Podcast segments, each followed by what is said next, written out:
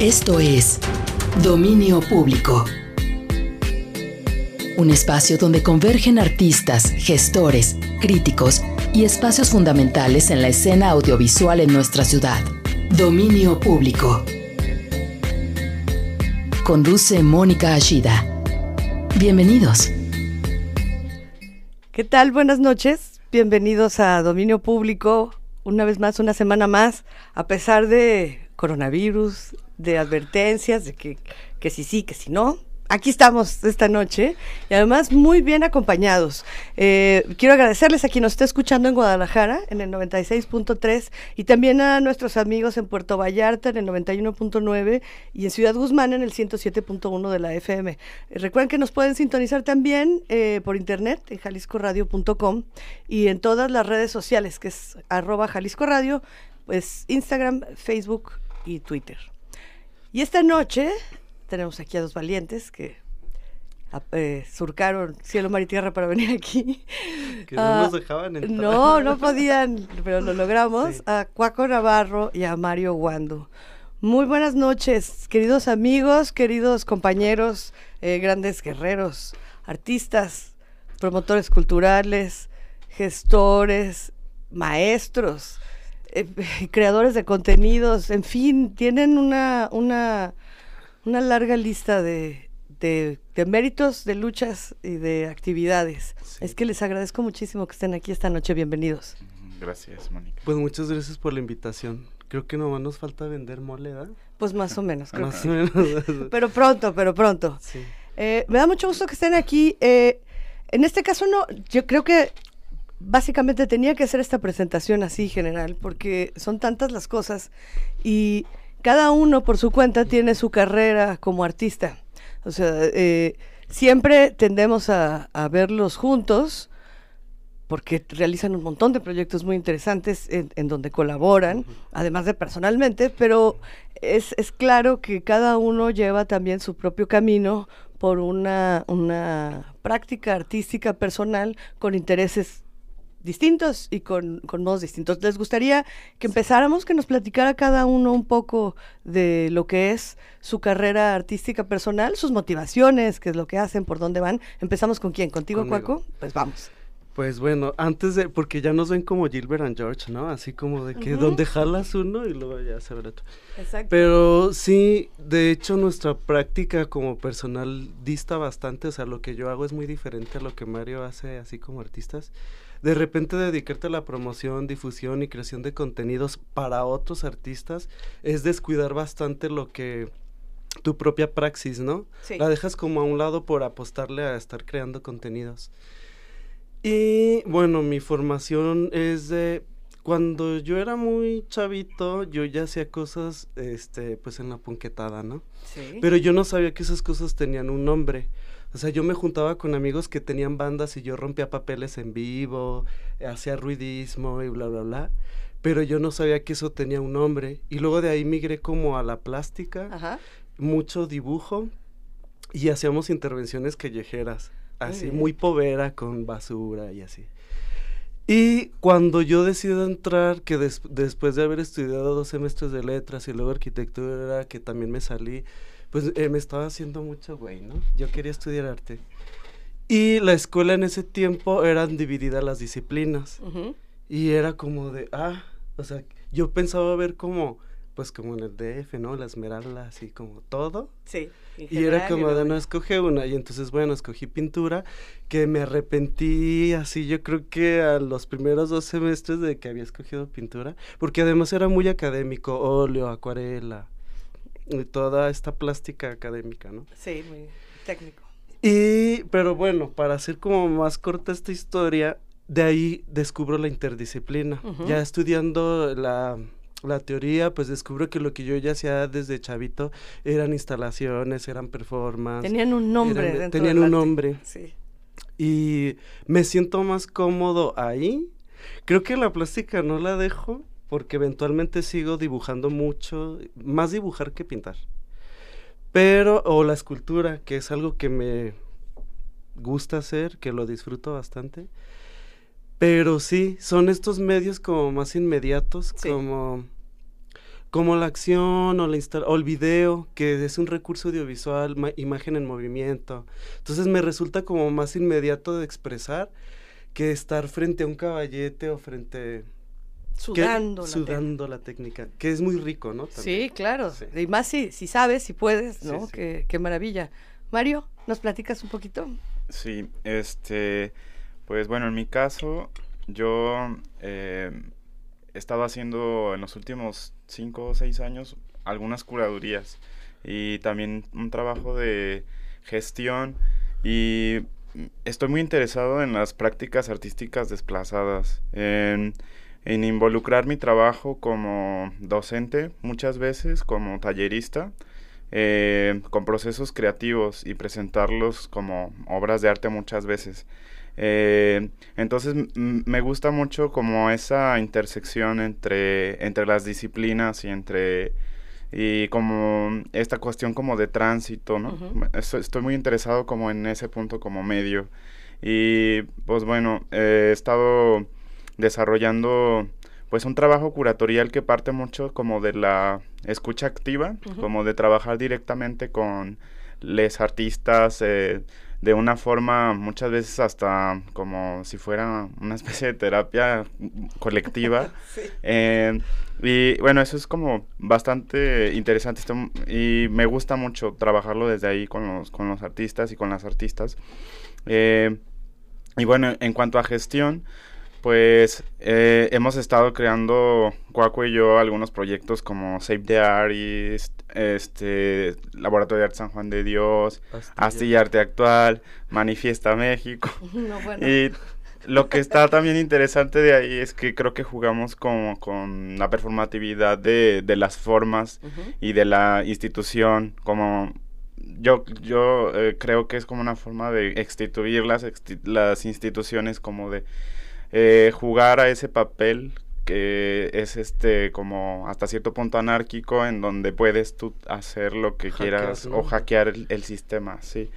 Y bueno, también soy artista y eso lo tengo muy abandonado, como dice Cuaco, por dedicarse a trabajar uno luego en, en proyectos de otras personas. Sí. Acaba descuidando mucho uno pues como su práctica.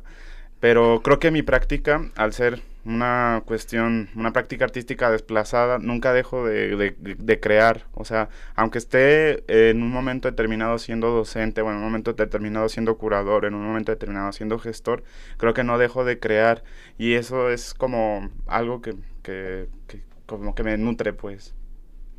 Pues muy bien. De hecho, eh, en, cuando anunciamos que venían ustedes, eh, tú, Mario, hiciste este, esta puntuación, ¿no? Que hoy íbamos a hablar específicamente o particularmente o especialmente, para no decir que no vamos a hablar de nada más, de dos de, todos esos proyectos que, que, en los que están involucrados y que creo que me parece muy buena selección porque creo que sí ejemplifica muy bien ¿no? lo que ha sido su quehacer, lo que son sus intereses, sus, eh, sus formas de incidir ¿no? Y, y la manera en la que quieren que a través del arte las cosas se vean, sucedan y por qué no hasta puedan cambiar, ¿no? Y, esas iniciativas son el Laboratorio de Arte San Juan de Dios y Save the Artist, como dos eh, iniciativas diferentes hacia donde van, eh, su, digamos, su intención, pero muy similares en cuanto a la forma, ¿no? La comunión, la comunidad, el, trabajo con los demás y que creo que eh, va a ser muy interesante escucharlo. Pero, ¿les parece si vamos a un corte musical? y regresamos a seguir platicando. Que, ¿Se acuerdan cuál es la primera canción que vamos la primera canción es El baile de los que sobran de esta banda chilena de los prisioneros y pues habla puntualmente de cómo está la educación en los sistemas hegemónicos heteropatriarcales. Ah, pues vamos a oírla.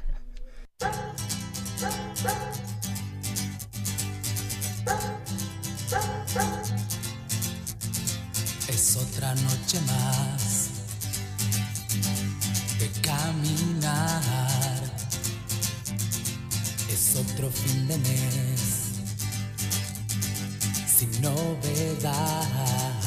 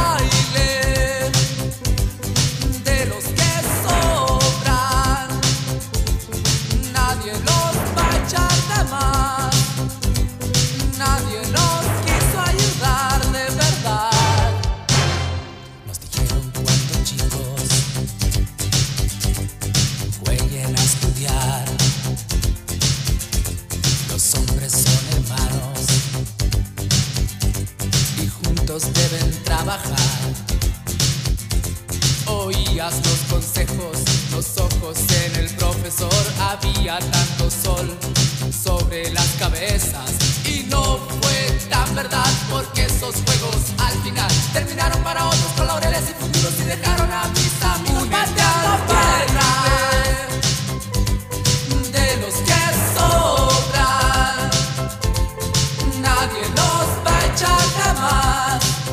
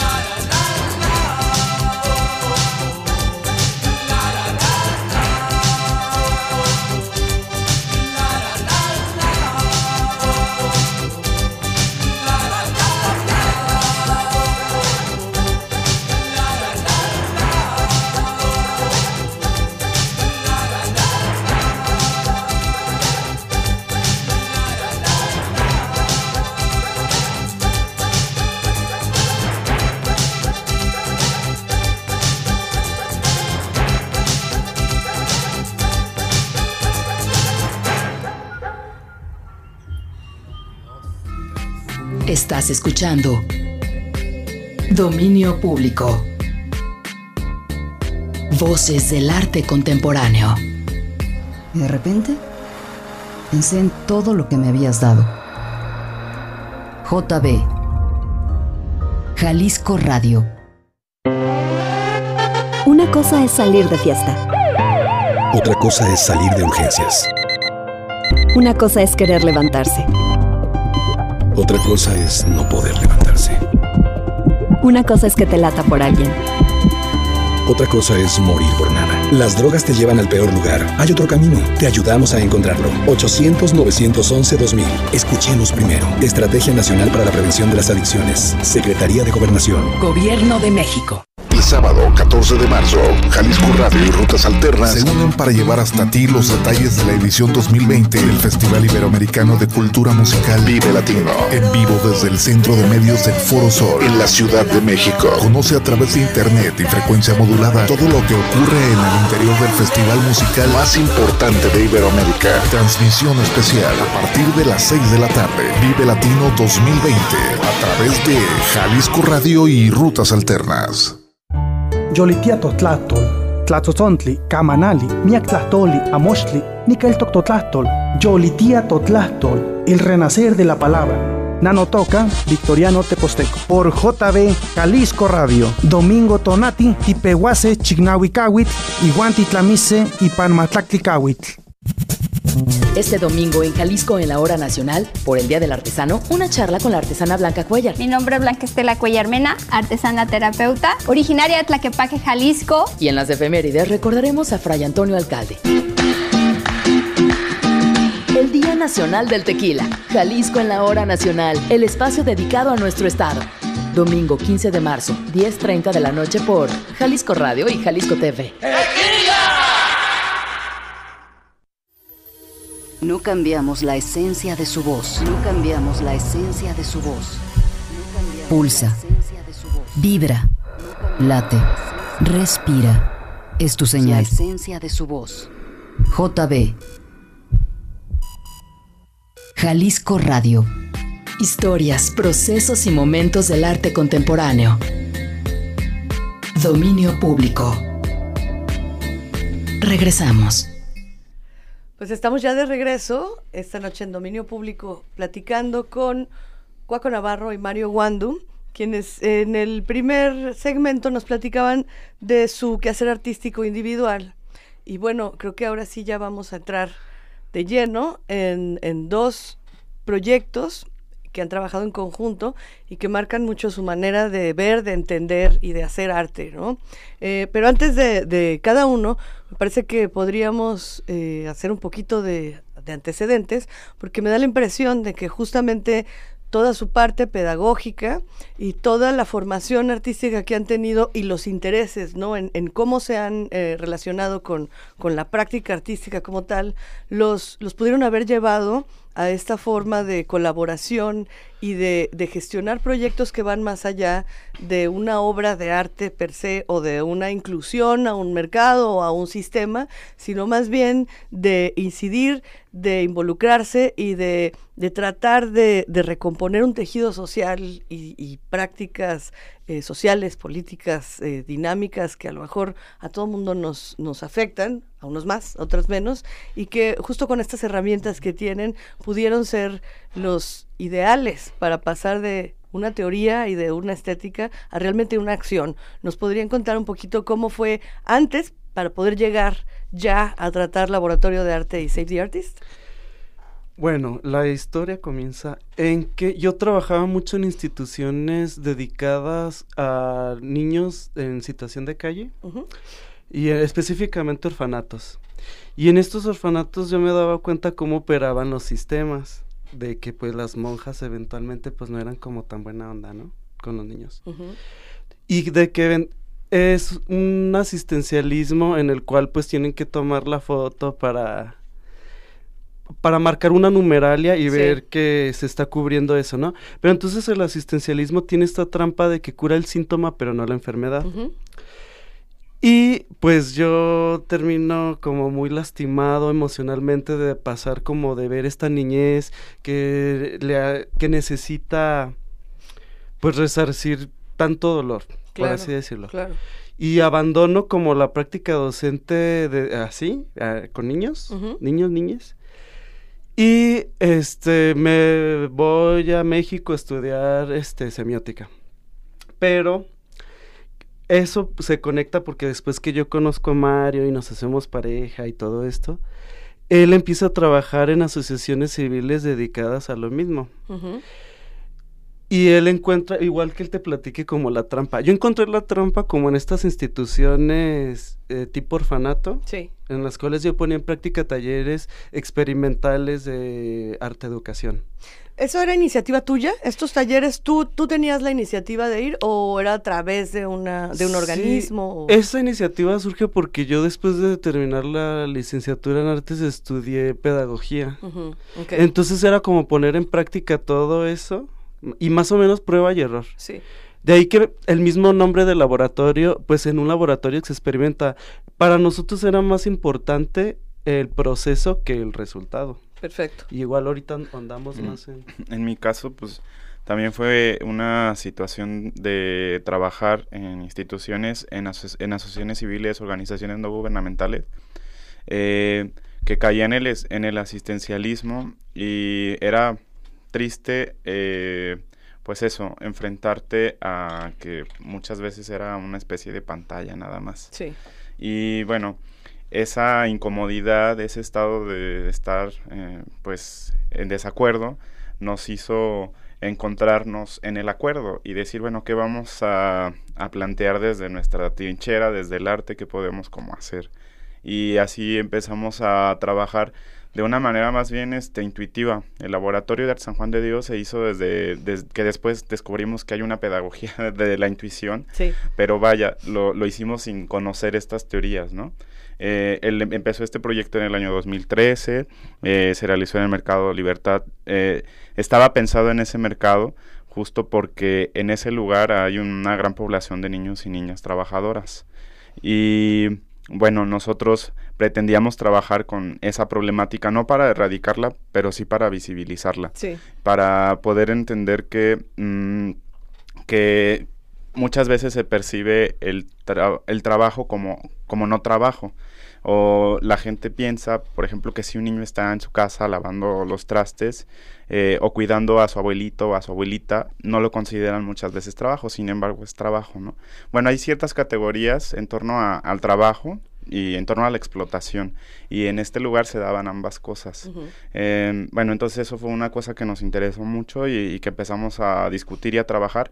Y creo que lo, em- lo empezamos a hacer juntos, pero después en colectivo. Eh, se sumaron muchas voces de compañeras, compañeros, eh, y eso fue nutriendo cada vez el proyecto hasta hacer un año de talleres en, en este mercado de sitio específico de forma inter y transdisciplinar, porque invitábamos a gente ajena al campo del arte, biólogos, químicos, arquitectos, agrónomos, etcétera, y trabajaban con esta población de niños y niñas del mercado para realizar obras de, de arte de trans interdisciplinarias.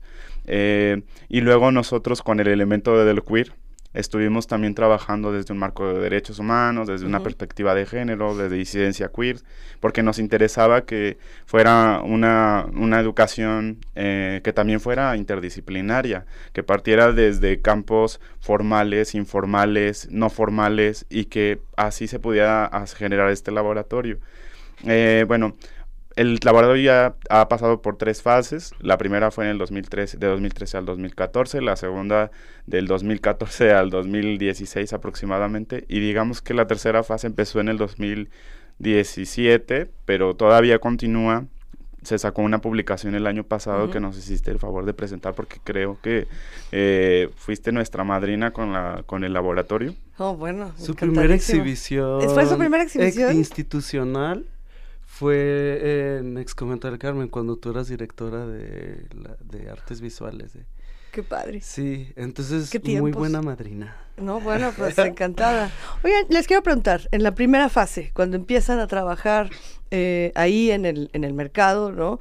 ¿Encontraron algún tipo de resistencia? Es decir, creo que debe de ser también un poco complicado de repente llegar y decir, queremos que vengan los niños que están aquí, que sus papás están ahí trabajando, ¿no? Que tienen sus puestos o, que venden la- las cosas que tengan que vender. Eh, ¿No hubo algo de desconfianza? ¿Hubo realmente, sí fue como algo que, quisieron compartir con ustedes, que les parecía bien que sus hijos estuvieran en una actividad, ¿no? Que a lo mejor podían entender o no, pero bueno, que, que estuvieran ahí con ustedes haciendo eh, todas estas actividades. ¿Cómo fue la respuesta eh, en un inicio?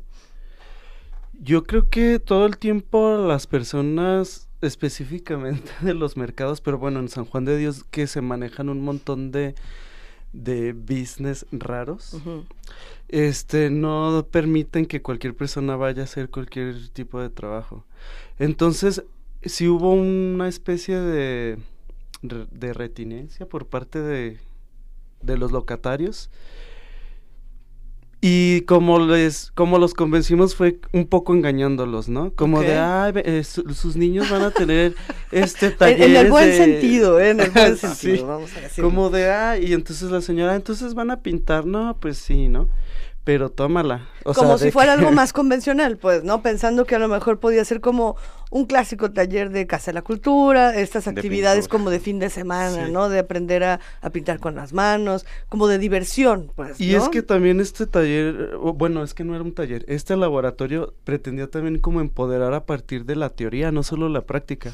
Los niños en determinado, después de tantos meses, ya te- eh, así de que ya conocían a Andy Warhol, a Marina Abramovic, como a los O artistas. sea, con una, un nivel altísimo, Sí, es decir, sí, sí. eh, muchísima gente que está hasta metida en el medio, no, no es tan fácil que digan nombres así tan rápido, tan pues, ¿no? Que conozcan a toda esta gama de artistas. Y luego un, un montón de artistas se em, confiaron y se sumaron al proyecto y hicieron en- intervenciones de sitio específico en el mercado o colaboraron en piezas eh, con los niños, con los niños, niñas, porque jamás se trató como una especie de subestimar en esta onda adultocéntrica donde, ah, yo vengo y tú tienes que hacer esto. Te enseño. Ajá, sino que también era como de, ellos te terminaban proponiendo a ti y, o le daban la salida a las piezas y así.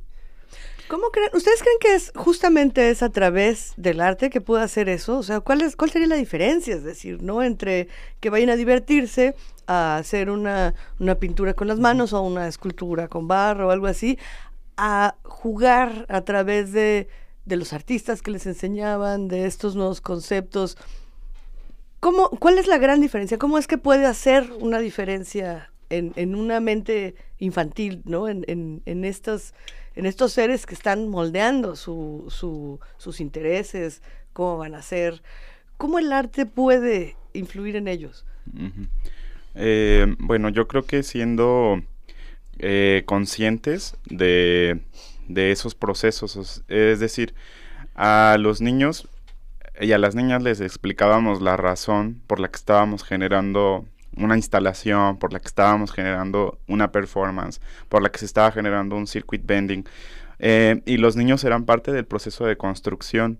Volviendo a lo que decías hace rato de esta resistencia, la resistencia es parte de los procesos de educación eh, y siempre va a estar ahí.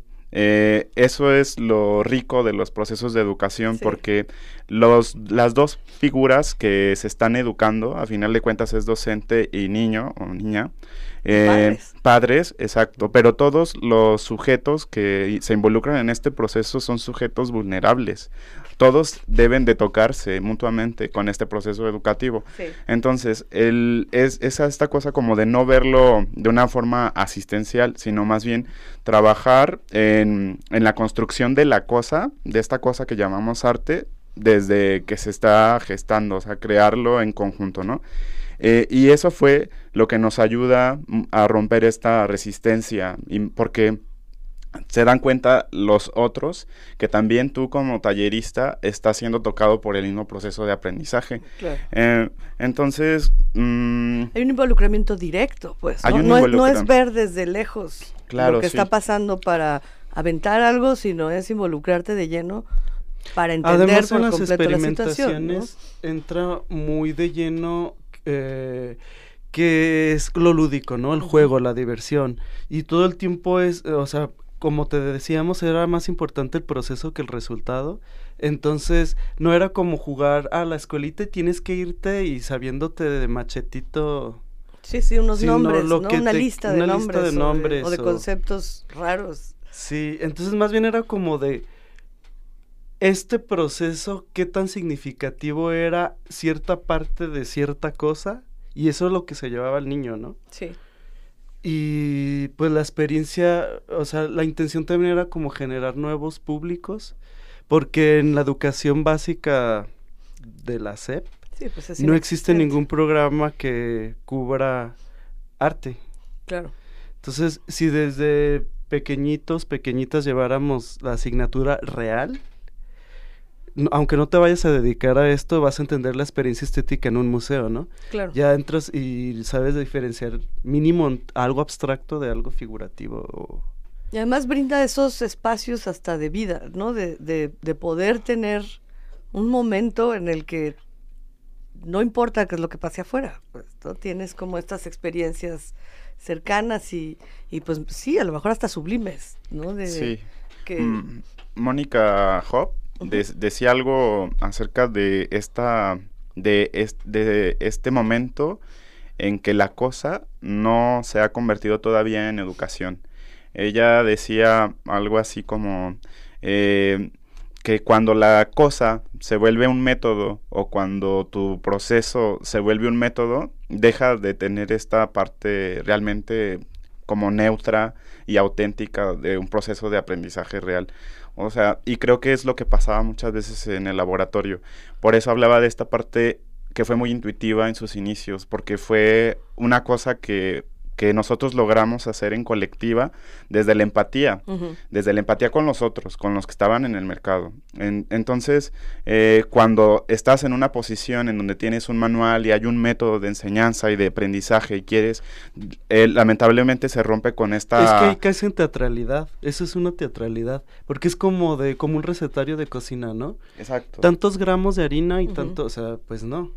Sí, sí, sin siquiera probar, pues, ¿no? Es decir, te fías a ciega que eso, la experiencia de alguien más va a y, y funcionar. crees que el otro ya entendió y entonces el otro en su en su otra teatralidad dice- eh, actúa que ya sabe y tú actúas que ya enseñaste, ¿no? O sea, ahí hay una cosa muy rara. De hecho, el mismo EduPunk, que es como una de las pedagogías de un argentino, ¿no? Que nosotros eh, poníamos en práctica, él mismo dice, destruye este método. O sea, Claro. su última consigna es como de, y no le hagas caso a nada de esto. Claro. Bueno, y, y dándole importancia a la individualidad, ¿no? Es decir, cada, cada, cada persona es distinta, cada circunstancia es diferente y cada forma de, de relacionarse con eso también debería de ser diferente, ¿no? De, entenderla primero antes de atacar con un sistema establecido que puede funcionar en otros lugares, pero no necesariamente en donde estás tú parado, ¿no? Claro, sí, también este italiano Loris Malaguzzi decía, los niños tienen 100 lenguajes y tienen 100 maneras de aprender. Sí, pero lo dijo en los 30, 40. Sí, claro, ¿no? pero digo, Ujú. eh, es, im- es importante saber que no todas las personas aprendemos de la misma manera, Claro. ni, ni tocamos o, o vemos y observamos las cosas de la misma manera. Entonces, sí, eso entenderlo como docente, como tallerista, como educador, como educadora, ya seas educador en el espacio formal o el, in- o el informal, es súper importante, Claro. porque eso te puede permitir ponerte en un lugar de empatía con la población con la que trabajas. Y las mismas, las personas que colaboraron con ustedes, artistas, eh, eh, eh, eh, profesionistas, eh, investigadores, científicos, sociólogos, de todo, todo, todo, todo tipo de gente. ¿Cómo fue que los, los invitaban? ¿En base a qué seleccionaban quién, quién podía ir o qué, o qué profesión podía nutrir eh, eh, lo que estaban trabajando en ese momento y que necesitaban a esa persona, ¿no? Para que fuera. Pues nosotros generamos primero este como eh, borrador de lo que queríamos desarrollar, los temas que nos interesaban eh, durante el año. Y por ejemplo salía el bioarte, ¿no? Como uno de los temas que nos interesaba abordar en el trabajo con los niños y con las niñas. Y así fue que decidimos, bueno, pues necesitamos un biólogo para trabajar acá. Como que primero surgió esta idea de lo que queremos hacer eh, o lo que nos interesa aprender. Esto nos interesa aprender, queremos aprender sobre bioarte, pues necesitamos al biólogo, ¿no? biólogo. Y luego, cuando tocó el tema de hablar sobre la arquitectura del mercado, que era súper importante, pues entonces decíamos, necesitamos en este momento que venga una experta, un experto en este tema. Y Claro. así era como creo que iba muchas veces nutriéndose de estas eh, profesionales. un temario que los llevó a un temario creado en, en el proceso pues, ¿no? que los llevaba a ver quién quién se acercaba hacia ustedes Eh, vamos a escuchar otra canción qué, qué, qué tema sigue Creo que sigue Delta 5 con Mind Your Own Business. Este, esa es una canción que me heredó mi amigo Omar Aguayo, que en paz Ah. goce, y que es muy divertida. pues vamos a escucharla y regresamos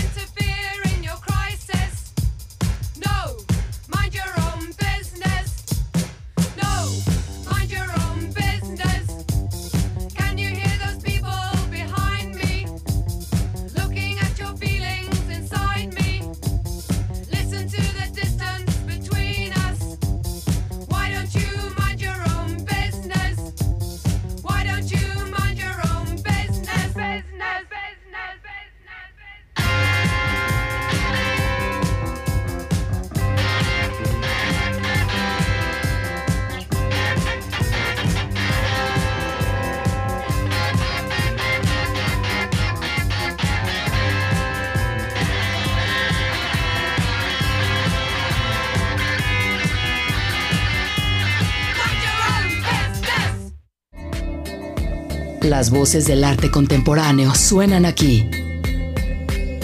Dominio público. Volvemos. XCJB 96.3 FM transmite con 30.000 watts de potencia desde Guadalajara, Jalisco, México. XHCGJ 107.1 FM transmite con 3.000 watts de potencia desde Ciudad Guzmán, Jalisco, México. XHBJL 91.9 FM transmite con 50.000 watts de potencia desde Puerto Vallarta, Jalisco, México. Jalisco Radio. Mojar, enjabonar, frotar, frotar, frotar, enjuagar y secar. ¿Ya te lavaste las manos? Pero si están limpias. Aunque parezcan limpias, hay que lavarlas. Es la forma más fácil de evitar gripes, diarreas y otras enfermedades. 5 de 5. Mojar, enjabonar, frotar, frotar, frotar, enjuagar y secar. Con manos limpias, seguro estarás mejor. Instituto Mexicano del Seguro Social.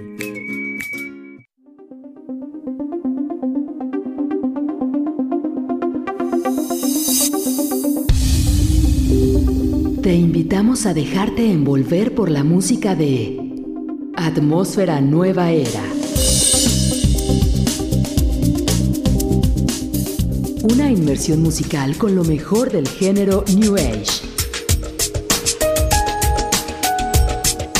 Escúchanos todos los domingos a las 8 de la mañana a través de JB Jalisco Radio. Atmósfera Nueva Era. Y un buen día me desconecté de todo. Y me di cuenta que seguías aquí, a mi lado. Como siempre, desde hace tantos años. JB. Jalisco Radio. Historias, procesos y momentos del arte contemporáneo. Dominio público. Regresamos. Estamos de regreso en Dominio Público esta noche platicando con Mario Guandu y Cuaco Navarro, quienes antes de irnos al corte musical y el corte de, radio nos, nos, estaban platicando de cómo fue esta experiencia, eh, cómo fue el proceso de poder llegar, de estar trabajando con los niños en el mercado San Juan de Dios.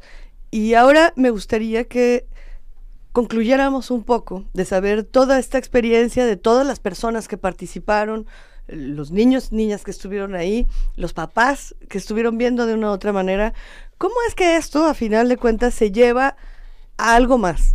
Porque muchas de, las iniciativas o de las ganas que tenemos o que tienen muchas personas de, ayudar o de hacer algo, se quedan en estos arranques, ¿no? De el, la chispa, de, de, la emoción de hacerlo, pero después, ¿cómo es que hacemos que esto no se quede nada más en esa experiencia en el lugar y que logre trascender eh, fuera de ese ciclo que tuvo naturalmente? Uh -huh. ¿Cómo fue que hicieron ustedes? Pues nosotros eh, empezamos a estudiar cada quien por su cuenta temas de pedagogías y, uh, y también, bueno, rela relacionándonos con otras personas, tejiendo redes, tejiendo afectos, sabiendo de otros proyectos, cómo habían hecho para migrar a otros lugares. Nos hicimos una gestión autónoma itinerante que no tiene una sede fija, uh -huh. sino que está trabajando en donde se le invite. Y, o generando proyectos in situ, etcétera. Eh, y así es que el Laboratorio de San Juan de Dios se convirtió en esa gestión autónoma y ahora estamos trabajando como un colectivo de arte educación uh -huh. que está de repente haciendo uh, participaciones in situ, exhibiciones, Residencia. eh, residencias, eh, este tipo como de dinámicas. Y bueno, eso lo relaciono yo con como lo que decía al inicio de esta como intersección o esta cosa de tránsito en donde uno como creador se sitúa en, en medio de muchas prácticas y creo que así también se, se hace Safe Rearis cuando nosotros eh, decidimos como generar este proyecto como que de cierta manera el laboratorio en cuanto a la forma de manejarse desde la anarquía, desde el punk, desde esta cuestión, como que también le dio como el antecedente un poquito a Safe. Uh -huh, ok. Y que Save the Artist ya es como algo meramente este de adultos. Sí, ahora se van a otro campo completamente sí. distinto, ¿no? Primero fueron sí, los sí. niños, las niñas. Y, ahora es que también a los hay, artistas. es como algo que, que a mí me gusta como que ya se relaje la gente y así, que no, cómo nos percibe. Porque también este estigma, o sea, no somos Tatiana ni Chabelo, ¿no? O sea, como este estigma de que crees que Definitivamente solo no son Tatiana todo. y mucho menos Chabelo, por Dios. No, claro que no. Pero sí, de que luego solo te ubican como con estos proyectos para, para la niñez. Sí. Que me encantan y que creo que nunca dejaría de hacerlos. O bueno, no sé. No lo dejen de hacer nunca, Pero no, por favor. también hacemos otras cosas más en el plano del- de los adultos, ¿no? Y trabajar con, con colegas artistas y así. Y Otro ser- sector vulnerable. el de Otro los sector, artistas. sí, ya por favor sal- sálvenlos.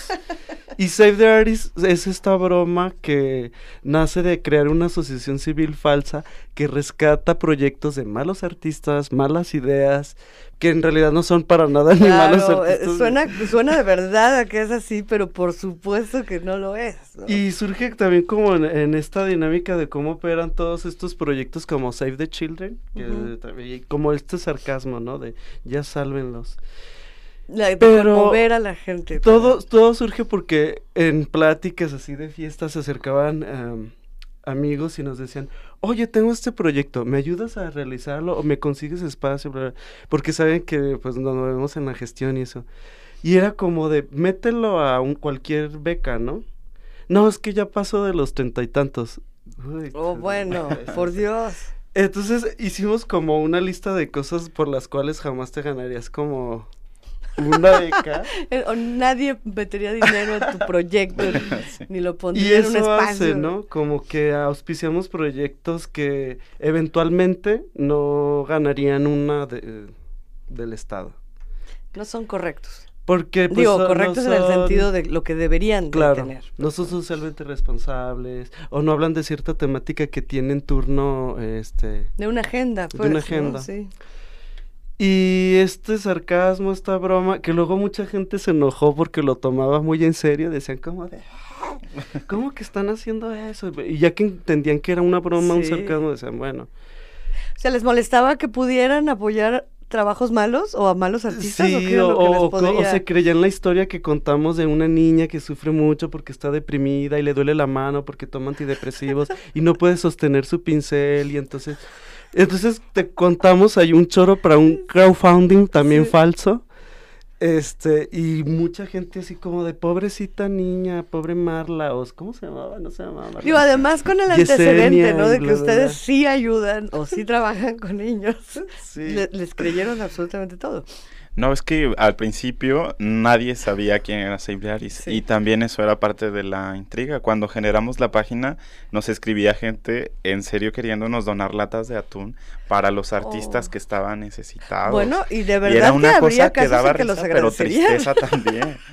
Claro, qué percepción, ¿verdad? Tan triste de, del apoyo y de, de lo que son los sí, artistas. de no sea, puede ser. Sí, o gente que nos escribía de por favor, este, tengo este portafolio con un montón de música que la verdad era mala y era como de, híjole, por favor, háganme un concierto o, o de veras regálenme una beca. Y entonces nosotros éramos, creíamos que siendo sarcásticos la gente se iba a dar cuenta, pero a veces no. era, en, en la página misma decía, te podemos apadrinar con un peso y la gente de verdad estaba eh, haciendo su postulación en la página para ser apoyada con un peso y era como muy gracioso pero también Pero es tiempo triste, es- ¿no? Es decir, porque eh, Es refleja algo sí, real, o sea, una Claro. necesidad real de atención, de apoyo, de, de sentirse vistos siquiera, pues, ¿no? Que, que está muy fuerte claro que lo pues, que es- se ventiló, pues.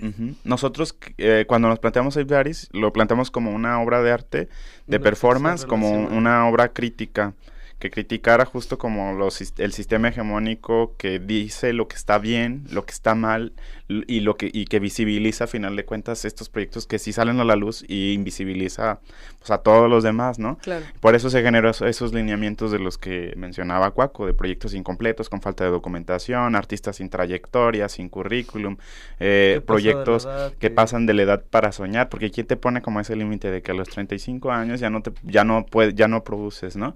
Eh, Cuando a veces puede ser al contrario. ¿no? Exacto. Sí.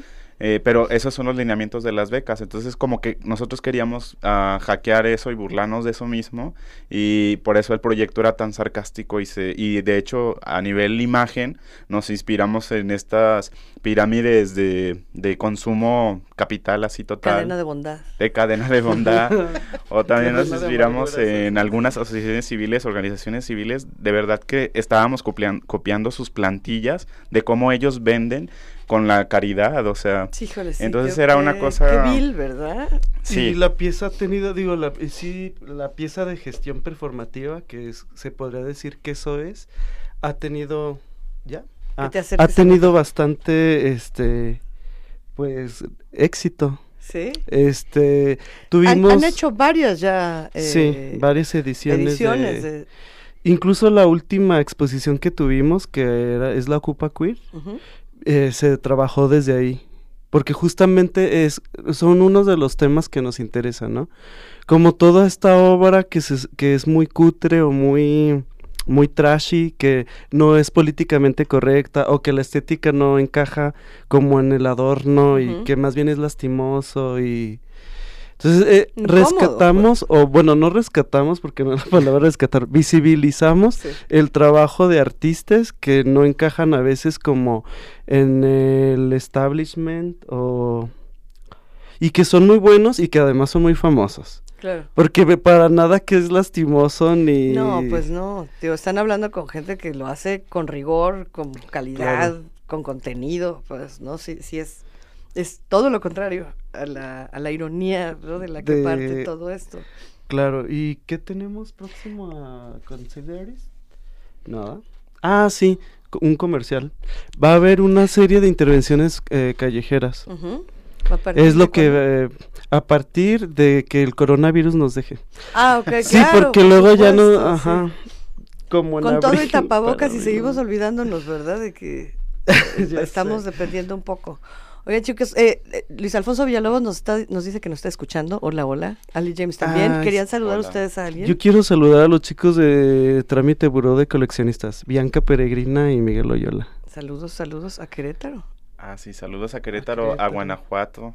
Ah, los- y a Leonardo. A las chiques de Leonardo Osusular, Cartier. A Leonardo Cartier. Zona A Bajío con todos ustedes. A tu mamá, muy Sofía, bien. Danilo. Sí, Sofía y Danilo, Ah, sé. No, bueno, ya hay muchísimos saludos.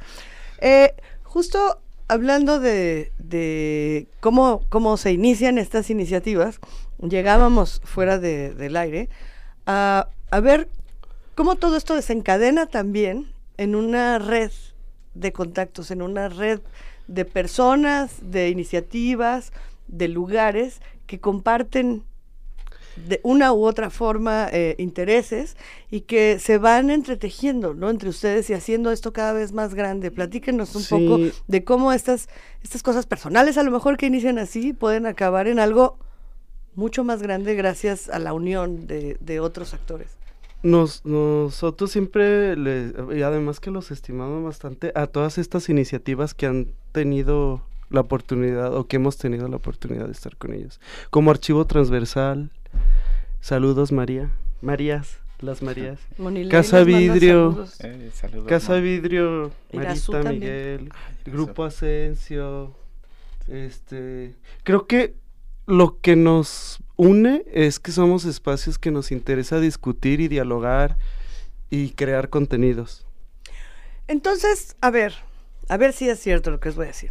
Quiere decir que es fuera de la institución pública en donde se puede gestar esta libertad, esta hasta el ser inapropiado, pues, ¿no? Y todo, ¿es solo posible fuera de la institución o es posible también incidir en las instituciones públicas y lograr que se abra un poco el panorama hacia otras eh, manifestaciones o hacia otras formas, ¿no? De, de ver las cosas y de atender las cosas.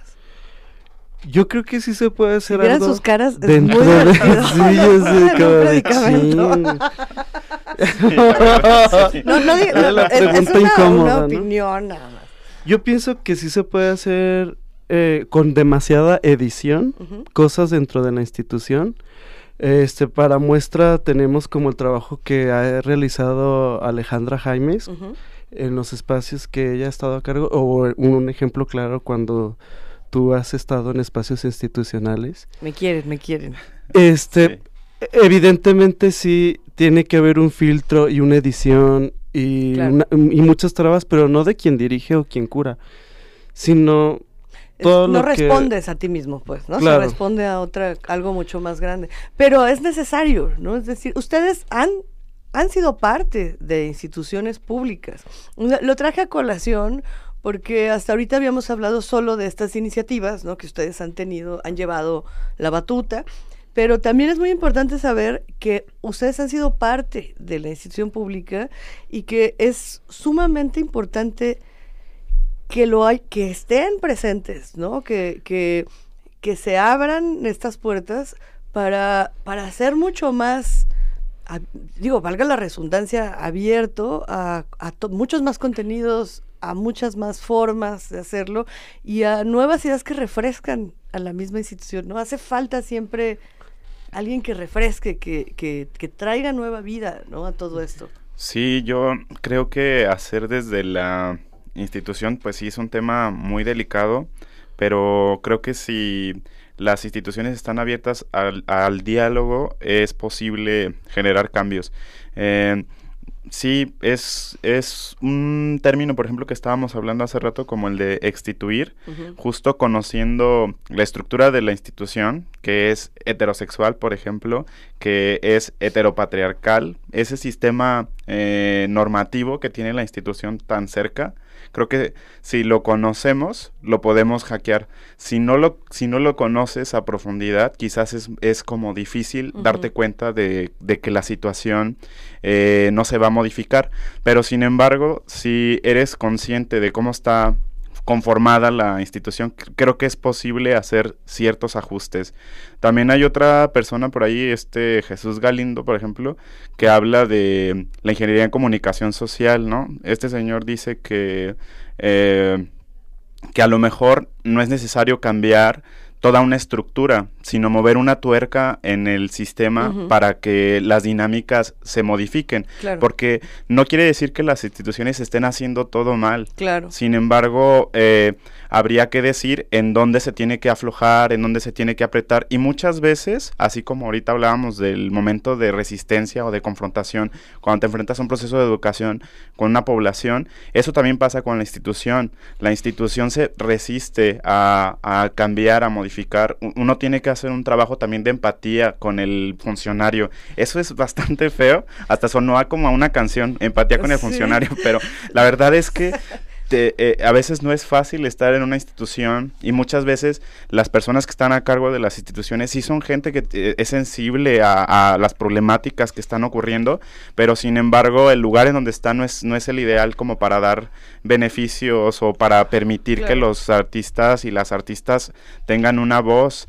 Eh, no sé, pero hay Porque maneras. También es cierto que se tiende a juzgar, ¿no? De entrada, y sin saber también el otro lado qué es lo que padece, ¿no? O, o cómo es que tienen que trabajar, cómo se van encadenando las cosas y cómo tampoco es tan sencillo pensar en derrumbar, vamos a, a tirar todo lo establecido cuando hay gente muy valiosa, ¿no? Hay, hay proyectos muy valiosos, pero claro, como todo, ¿no? Hasta en la iniciativa privada, Sí. todo se puede perfeccionar, todo se puede mejorar eh, constantemente. Sí, volviendo a, a conocer la forma eh, heteropatriarcal del sistema eh, institucional, creo que aquí la manera sería cuiriar esta, las instituciones, o sea, Sí. sería como, bueno, ya te diste cuenta que ahí está el problema, bueno, vamos trabajando desde los feminismos, desde los transfeminismos, desde las intersecciones, desde las problemáticas que tienen eh, las otras personas o, o tu población vulnerable y entonces, o tu población inmediata, vaya, Claro. tú que la- las, muchos museos están situados o, eh, af- en barrios problemáticos, en situaciones problemáticas y ni siquiera voltean y los ven. Claro. Entonces, no sé, creo que eso es como súper importante y, y creo que ah, esa es la manera de hacerlo. Y, y a veces no va a ser fácil, a veces se va a tener que ser fuerte. Claro, y seguir, seguir insistiendo. Pues chicos, me da muchísima pena, pero se nos acabó el tiempo demasiado rápido. Ay, muchísimas Herminio, gracias. muchas gracias por, por oírnos. Estoy recibiendo aquí saludos. Tenemos que irnos. Eh, les agradezco mucho haber estado con nosotros. Muchísimas gracias a Fabián Pelayo en el control técnico. Eh, se quedan con la Casa de las Palabras, Leyendas Tradicionales de Jalisco. Y eh, vamos a cambiar de día, nos vamos a mudar al martes a partir de la próxima semana, el mismo horario de 9 a 10 de la noche, pero ya en día martes. Eh, ya no va a, haber, programas en vivo, pero regresaremos después de, de vacaciones si el coronavirus lo permite. Muchas gracias por escucharnos y muy buenas noches. Gracias. Gracias. Por hoy fue todo en Dominio Público. Te esperamos el próximo viernes en punto de las 9 de la noche para seguir explorando la historia, procesos y momentos del arte contemporáneo. Hasta entonces, aquí, en el 96.3 FM de JB, Jalisco Radio. XCJB 96.3 FM.